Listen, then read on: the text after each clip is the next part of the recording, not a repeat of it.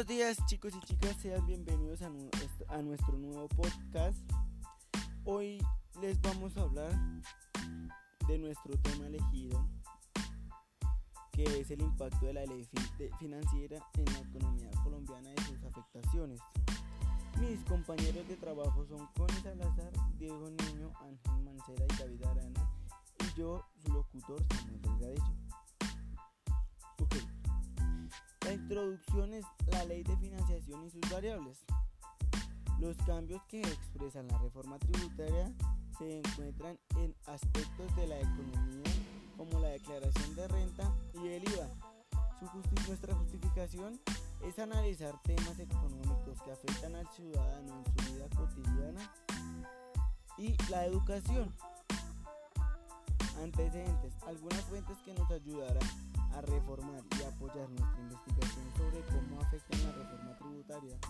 Su objetivo es postular información sobre el impacto de la reforma tributaria. La ley de financiamiento en la economía colombiana es negativo, ya que destruye la calidad de vida, la educación de la clase media nacional. Se destaca como la última ley de financiamiento provocando la desestabilidad tanto de la educación.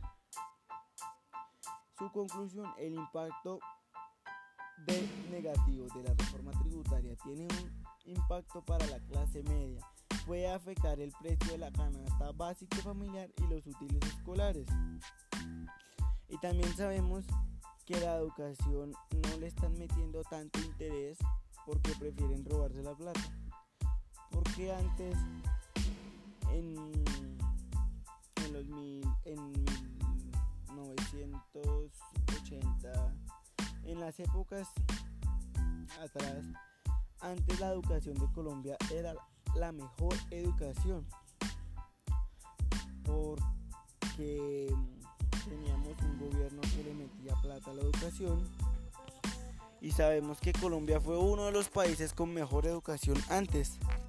¿Qué pasó? Que dejaron de, meterle tanto interés a, la educación de Colombia y bajó su nivel porque antes venían estudiantes, personas de otros países para venir a estudiar aquí a Colombia. La gente, el, el gobierno ahorita prefiere robarse la plata en vez de, de invertirla en la educación porque sabe que no les conviene. Y yo digo que Colombia puede ser potencia mundial porque tenemos cierta cantidad de colombianos que sabemos mucho. También nuestro proyecto se basa en la economía. No, hay, no es necesario tener tanta, tanta plata para no poderse gastarla, digo yo. Que mm, es mejor saber y tener un estudio asegurado y no, no tener nada, no saber nada y tener tanto dinero y no saber qué hacer. Nuestro, nuestro proyecto tiene que ver con la economía colombiana, porque sabemos que el gobierno de hoy en día prefiere subirle a todos los impuestos a todos estos para pagar deudas con otros países o sencillamente robarse la plata. Em, chicos, los espero en el próximo capítulo. No se vayan y ya continuamos con nuestro podcast.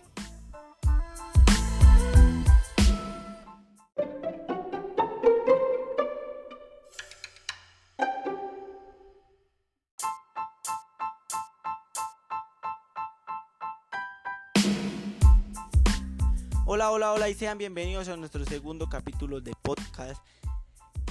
Y hoy vamos a explicar por qué elegimos ese tema, qué nos gustó y saber si alguien más lo trabaja. Mi compañero Ángel Mancera nos dice, pues era algo novedoso, no tratado por otros estudiantes, pero muy necesario porque nos afecta a nosotros como colegio y a nuestros padres porque ellos son los que pagan por lo que necesitamos. Hay, y hay mucha, mucha desinformación sobre el tema. David Arana nos cuenta que era uno de los temas más más actuales y los que correspondían a la educación. Connie Salazar nos dice, es algo que debimos conocer pues se refleja en los precios de muchos útiles escolares que debemos comprar y que se muestra cómo nos afecta nuestra cotidianidad. Yo digo que este tema es muy, muy, muy, pero muy excelente para trabajarlo, porque así podemos saber cómo Colombia tiene, cómo Colombia maneja su economía, por qué nos cobran tantos impuestos, bueno, se los cobran a nuestros padres, o cuando nosotros seamos, mayor, seamos mayores nos los cobrarán a nosotros. Yo digo que Colombia le sube tantos impuestos, nos cobra IVA, nos cobra declaración de renta, es para ellos llenarse los bolsillos de plata. Sinceramente, yo antes pensaba que quería ser presidente o congresista. Pero pues uno por pensar diferente puede que lo lleguen hasta asesinar. O sea, por generar un cambio en la economía colombiana, en que el pueblo se sienta bien y, es, y eso puede que lo lleguen a asesinar solo por pensar diferente. Em, también digo que, que Colombia tiene una educación excelente. Puede tener una educación excelente. No digo que sea tan excelente porque si el gobierno le metiera, le metiera como lo decía en el episodio pasado, si Colombia dara ingresos al, al estudio, Colombia podría ser mucho más rica. Podríamos traer a estudiantes extranjeros a que estudien aquí. Pero no, el, el gobierno prefiere robarse la plata. Hay dos autores que trabajan nuestro mismo tema, que es Ana María Olaya, directora de la economía y de, la, de las finanzas internacionales, y Giovanni Hernández, director en maestría de la universidad hay estudiantes, Oscar David Aldana, 8 semestres, Juan Daniel Casallas es estudiante, tiene 8 semestres. Ellos nos cuentan y nos dicen, general, general inestabilidad jurídica para las empresas. Durante este año se ha creado un número significativo de pequeños empresarios emprendimientos movidos por parte de la ley de financiamiento.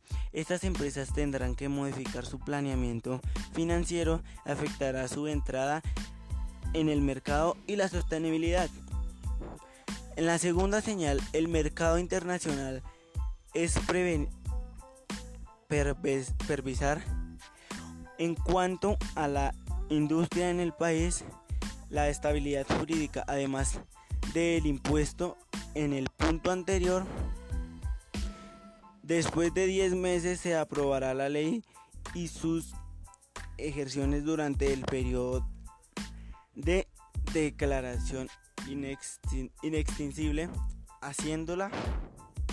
Adicionalmente, en los últimos años se ha hecho la reforma tributaria que no han logrado cumplir su objetivo de analizar huecos fiscales, mientras que sí afectan negativamente el consumo y la calidad de vida de todos nuestros colombianos y en la educación. Eh, chicos, chicas, los espero en el próximo capítulo. No se vayan, ya regresamos. Y quédense para saber qué piensan los otros estudiantes sobre la ley financiera y la economía colombiana y, y, cómo afecta en el estudio. Ya regresamos.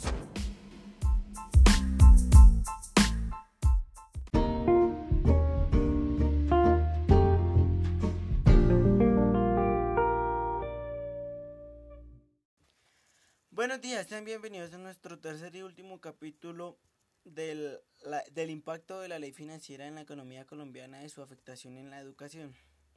Las expectativas sobre la economía mundial son desalentadoras y Colombia viene sufriendo una fuerte desaceleración en la economía.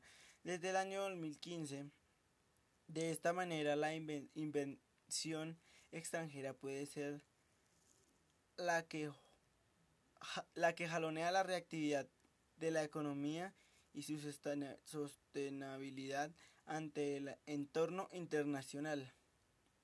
El primer trimestre del año, la IED creció el 74.8% en el, en, el, en el sector petróleo, 60% en el sector minero y 68% en otros sectores. La cifra alterando nuestra, alterando nuestra economía. La inexibilidad de la ley generando un impacto negativo sobre la IED y la inversión extranjera en el portafolio con las posteriores consecuencias existas en el punto 2. El impacto y la devolución de los recursos durante el 2019 genera un impacto negativo sobre el presupuesto del año actual, ya que genera un inconveniente al basarse en los supuestos altos de altas probabilidades de incumplimiento, tales como se espera el aumento de los recursos del 9.8% en el año 2020, explicando por nuevo impuesto la venta de inmuebles, el patrimonio y la mayoría de crecimientos recaudados por el IVA y el GMF. B. El, el precio del petróleo entre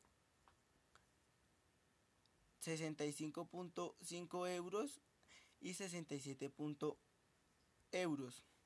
El barril para el 2020 para el 2020 y 2021. Las expectativas que se que se demandan de la energía por la guerra entre Estados Unidos y China, la redisensión mundial esperada pone en duda el petróleo alcanza el nivel más caro del mundo. C. El crecimiento de la economía en el 36% es un proyecto muy óptimo teniendo en cuenta tanto el, el escenario nacional como el internacional. D. Supone la venta del 85% del Ecopetrol, el 50% de Cenin y el 51.4% de ISAS. Estas ventas deben lograrse rápidamente para cumplir el presupuesto del año 2020. El objetivo es difícil de lograr una eficiencia tanto en tan corto tiempo.